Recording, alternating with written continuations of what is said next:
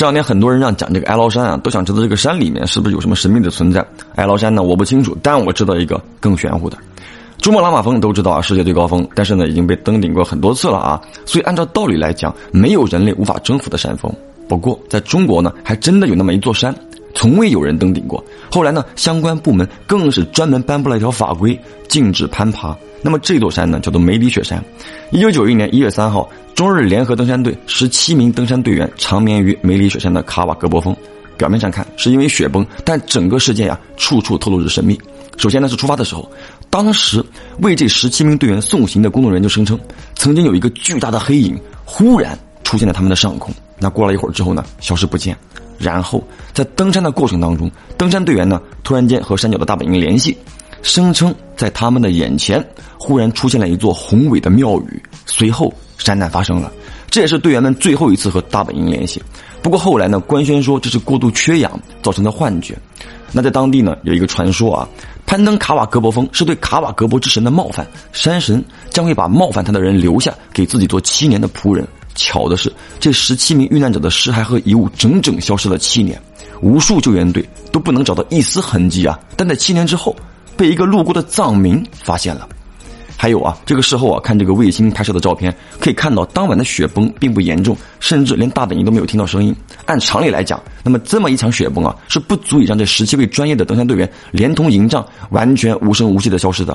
如果说你觉得啊，这还不够神奇，不要着急，神奇的来了。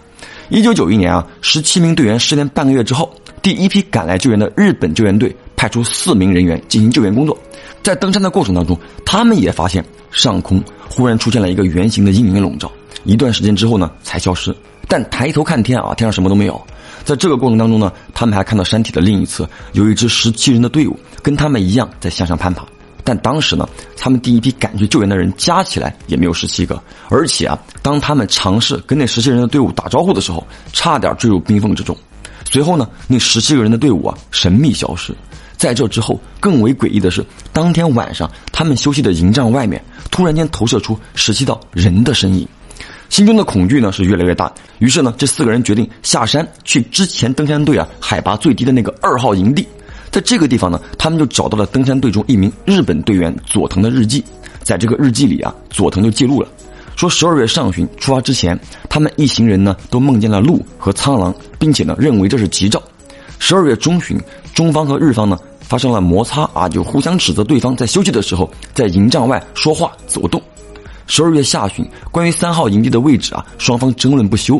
前去查看情况的日本登山队员发现自己的身后啊有黑影尾随，指责中国登山队员跟踪他，但这个中国队员呢对此表示否认。佐藤等五名先锋队员啊，冲刺到六千四百米左右的地方呢，突然间遭遇了暴风雪，一行人呢躲在四号营地，看到这个营帐外面啊满是黑色身影，他们觉得是自己冷的产生了幻觉。那好不容易他们回到了三号营地，打算一月登山嘛，但持续的暴风雪让这十七名登山队员啊打算撤退。一月一日开始呢，队员当中唯一的女性北井青子由高山反应转为持续高烧，并且开始说胡话。她嘴里不停的说要来了，要来了，趁还有时间让我回家。一月三号的晚上十点，最后一通与大本营的对话结束之后，通讯工具被干扰。此时三号营地外突然出现了茫茫大雾。那么正常的记载呢，就到这里啊戛然而止。之后呢，就是用很潦草的字写着：黑暗笼罩，他们来了，我们错了，来不及下山了，救救我，我不想死。那么，按照道理来讲啊，这个日记呢，应该是在三号营地记录下来的。为什么它会出现在二号营地里呢？最后那些极度扭曲的字体是要在多么恐惧的情况下才能写出来呢？救援队呢，当时拿到这本日记本之后啊，就不敢再停留了，赶紧往回撤嘛。但是让他们绝望的是，路上突然间升起了浓雾，天色渐晚，浓雾当中出现了无数道黑影，四名救援队员呢昏倒在地。幸好另外一支救援队啊，看到这四位日本救援队员。遗憾的是，只有一个人侥幸活了下来，付出了四只手指和三只脚趾的代价。没有人知道，在这座禁山上究竟有什么秘密，但我相信时间会给我们答案。我是老飘，让我们下个故事见。